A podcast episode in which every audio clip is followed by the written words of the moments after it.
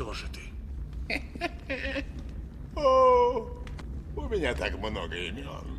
Сатана.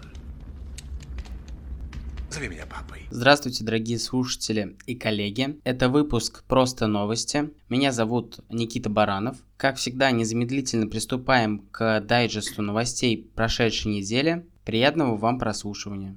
Это просто новости, без лишней жесткости. Власти выступили за признание майнеров предпринимателями. Такое признание будет выгодно как государству, так и криптоиндустрии, считает в правительстве.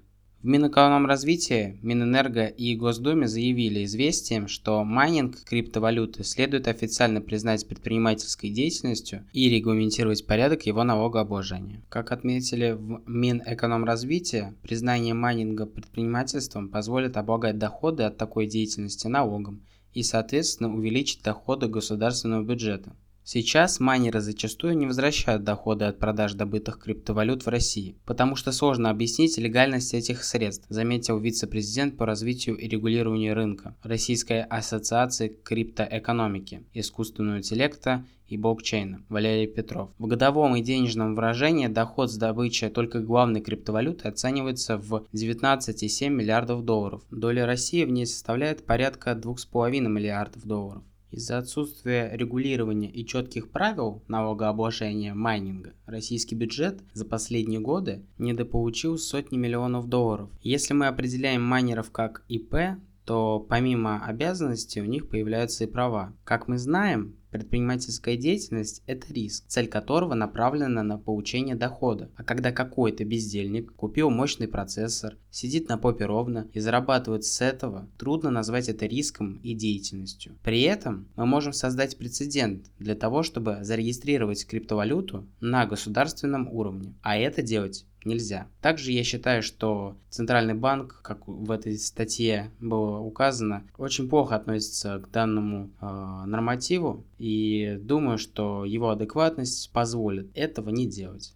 Это просто новости, без лишней жесткости. Туристы, которых изолировали в Турции из-за COVID-19, добились компенсации. Судебная коллегия по гражданским делам Омского областного суда подтвердила решение первой инстанции о снижении стоимости поездки и взыскании компенсации морального ущерба в пользу россиян, которые провели отпуск в Турции в режиме карантина из-за коронавируса. В общем-то история такая. Истец приобрел у туроператора путевки в Турцию пятизвездочный отель на четырех человек в декабре 2019 года. Из-за мировой эпидемиологической ситуации поездку пришлось отложить до осени 2020 года. Перед вылетом россияне на сайте туроператора ознакомились с информацией о действующих в Турции из-за ковид ограничениях. Там говорилось, что прохождение ПЦР-теста при прилете в страну не требуется, но при выявлении коронавируса у одного из пассажиров самолета, те, кто находится с ним в непосредственной близости, должны пройти 14-дневный карантин. В Турции семья разместилась в номере, согласно купленным путевкам, но через три дня им сообщили, что у одного из туристов на групповом трансфере выявлен ковид. Из-за этого истца и его спутников перевели в отдельный корпус и запретили покидать номер. Причем убирать его они должны были сами и лишились доступа ко всем преимуществам пятизвездочного обслуживания. При этом карантин не отменили и после получения семьей отрицательных тестов на коронавирус. А остаток отпуска россияне провели в изоляции. Поскольку туроператор отказался добровольно перечислять стоимость тура, истец обратился в суд, и Первомайский районный суд признал его требования законными, снизил стоимость поездки и обязал оператора компенсировать убытки и моральный вред. Туроператор обжаловал это решение.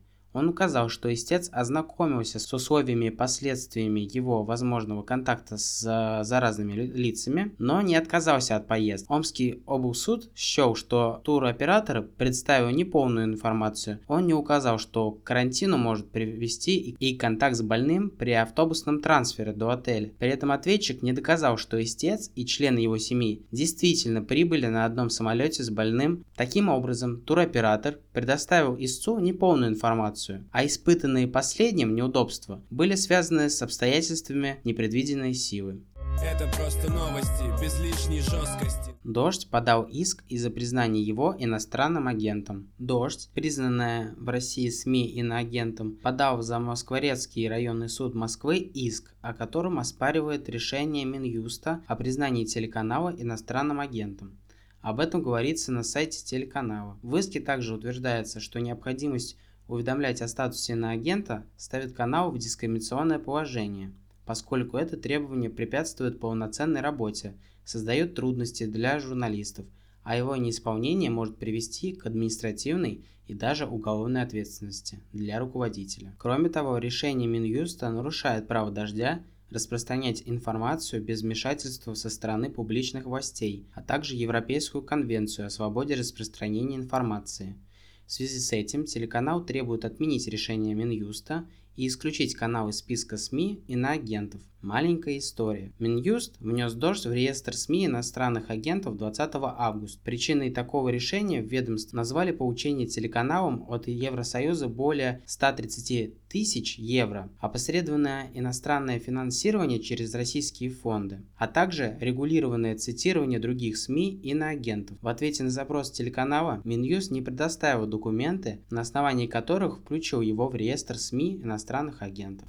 Это просто новости, без лишней жесткости. Минпросвещение предлагает приравнять школьный шутинг к терроризму. Министерство просвещения предлагает отнести нападение на образовательные организации к террористическим действиям, передает ТАСС. Такую инициативу озвучивал 8 ноября директор ведомственного департамента государственной политики в сфере защиты прав детей Лариса Фальковская в рамках круглого стола «Право детей на безопасность, вызовы современности и эффективные практики». Фальковская попросила Совет Федерации рассмотреть эти предложения в качестве законодательной инициативы. Она отметила, что такое изменение повысит степень ответственности лиц, которые отвечают за профилактику таких инцидентов.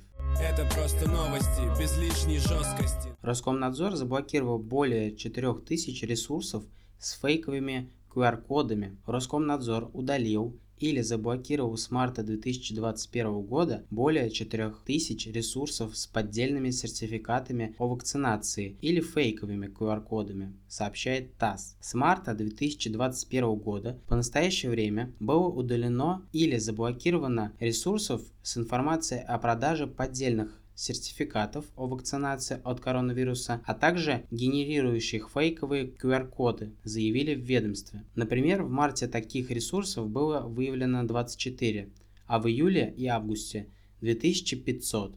В сентябре 658, в октябре 562, за первые дни ноября 187. С апреля в России за распространение заведомо ложной информации о коронавирусе, которая привела к тяжким последствиям, введена уголовная ответственность. Закон предусматривает наказание в виде штрафа от 300 тысяч рублей до 700 тысяч рублей или ограничение свободы на срок до 3 лет. Если в результате распространения фейковой информации причинен вред здоровью, штраф составляет 700 тысяч рублей до полтора миллиона рублей, а срок лишения свободы увеличивается до трех лет. Если распространенный фейк повлек смерть человека или иные тяжкие последствия, штраф составляет от полтора до двух миллионов рублей, а срок лишения до пяти лет. Это просто новости, без лишней жесткости. Путин назначил 317 судей, зампредов и председателей. 8 ноября президент Владимир Путин подписал указ о назначении 45 председателей судов различных юрисдикций, 39 зампредов и 233 судей. В том числе посты получили судьи 4 КСЮ и председатели 4 областных судов. Это просто новости, без лишней жесткости. Минюст расширяет список несовместимых с пребыванием в СИЗО болезней. Минюст предлагает отнести к основаниям, препятствующим содержанию под стражей, болезни, связанные с беременностью и родами, расстройство питания и нарушение обмена веществ, системы кровообращения, органов дыхания, пищеварения и мочеполовой системы, а также различные виды туберкулеза. Сейчас в СИЗО они отправляют только с туберкулезом органов дыхания. Кроме того, нельзя будет отправить под арест граждан с болезнью Паркинсона, эпилепсией, выраженной снижением остроты зрения, а также с лейкозом, лимфомой, злокачественными образованиями и вообще любыми новообразованиями, которые требуют хирургического вмешательства. Перечень также планирует включить заболевания кожи и подкожной клетчатки, костно-мышечной системы и соединительной ткани, врожденные пороки развития и состояния, при которых необходима паллиативная помощь. Сейчас они полностью отсутствуют в этом списке. Это просто новости, без лишней жесткости. Минцифры сделает ЕГЭ независимым от Microsoft и введет школьный Linux. О том, что Минпросвещение и Минцифры готовят законопроект о запрете использования на школьных компьютерах любого иностранного программного обеспечения, стало известно полгода назад. Это нам напоминает Интерфакс. 11 же ноября Министр цифрового развития Максуд Шадаев рассказал, что его ведомство совместно с Рособорнадзором проведет модернизацию системы единого государственного экзамена, сделав ее независимой от продуктов Microsoft, сообщает агентство. Это просто новости, без лишней жесткости. За сравнение СССР с нацистами будут штрафовать. Документ предполагает внести в кодекс новую статью 13.47 нарушение запретов публичного отождествления целей, решений и действий руководства СССР, командования и военнослужащих СССР с целями, решениями и действиями руководства нацистской Германии, командования и военнослужащих нацистской Германии и европейских стран оси в ходе Второй мировой войны, а также отрицание решающей роли советского народа в разгроме нацистской Германии и гуманитарной миссии СССР при освобождении стран Европы. В качестве наказания предусмотрены штрафы. Для граждан штрафы от 1000 до 2, либо административный арест. Для должностных лиц штраф от 1000 до 4, для юрлиц от 10 тысяч до 50 тысяч рублей. За повторные нарушения штрафы увеличиваются. Физлицам будет грозить от 2,5 до 5 тысяч рублей или арест на 15 суток. Должностным лицам от 5 тысяч до 20 либо дисквалификация на срок от 6 месяцев до года, юрлицам грозит штраф до 100 тысяч рублей или административное приостановление деятельности на период до 90 суток. Это просто новости, без лишней жесткости. Передавший ГУАГу нет видео пыток, заключенных удален из базы розыска МВД. Ссылка на карточку с информацией на белоруса Сергея Савельева, который 23 октября был объявлен в розыск, а 28-го заочно арестован, больше не действительно. Это нам сообщает Интерфакс. Напомню, это бывший заключенный программист, который передал правозащитной организации guagu.net видеозаписи пыток заключенных в Саратовской тюремной больнице ОТБ номер один. Это просто новости, без лишней жесткости. Жертвам преступлений компенсируют траты на адвокатов. Правительственная комиссия по законопроектной деятельности одобрила подготовленный Минюстом поправки в Уголовно-процессуальный кодекс о возмещении потерпевшим расходов на защитников в суде. Инициатива предполагает закрепить в статье 125.1 УПК положение, позволяющее потерпевшему обжаловать в суде постановление о назначении компенсации на адвоката – пишут «Известия». По словам председателя правления Ассоциации юристов России Владимира Груздева, сегодня постановление о компенсации принимается в правоохранительными органами, его размер рассчитывается исходя из утвержденных государственных тарифов 1550 рублей, что в четверо ниже реальных цен.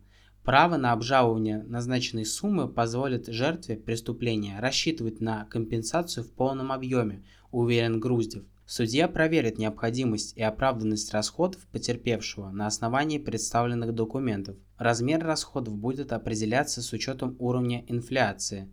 Законопроект также предусматривает, что в случае смерти обвиняемого издержки будут оплачены из федерального бюджета. Это просто новости, без лишней жесткости. В интернет утекли данные покупателей фальшивых ковид-справок. Коммерсант выяснил, что на теневых форумах телеграм-каналах начали продавать базы данных граждан, которые якобы покупали поддельные справки о прохождении вакцинации. Один из продавцов пояснил изданию, что база из 1000 строк стоит 120 баксов, около 8500, и содержит паспортные данные, ОМС, СНИЛС, номер телефона и место жительства, а также информацию о дате получения сертификата.